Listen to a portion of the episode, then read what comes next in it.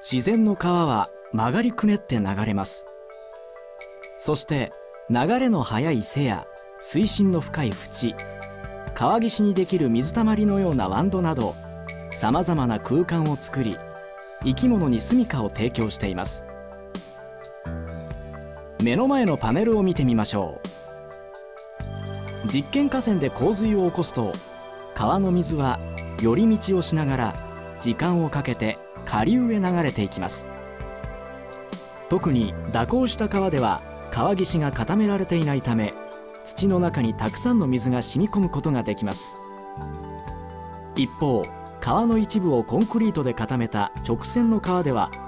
これらの働きを期待することができません。このように蛇行した川では流れる水が増えた時でもポケット部や染み込む部分など川沿いにあるさまざまな空間で水を一時的に貯めることができます。多自然川づくりは自然環境だけでなく水をゆっくりと流し下流への洪水の負担を減らす効果もあります。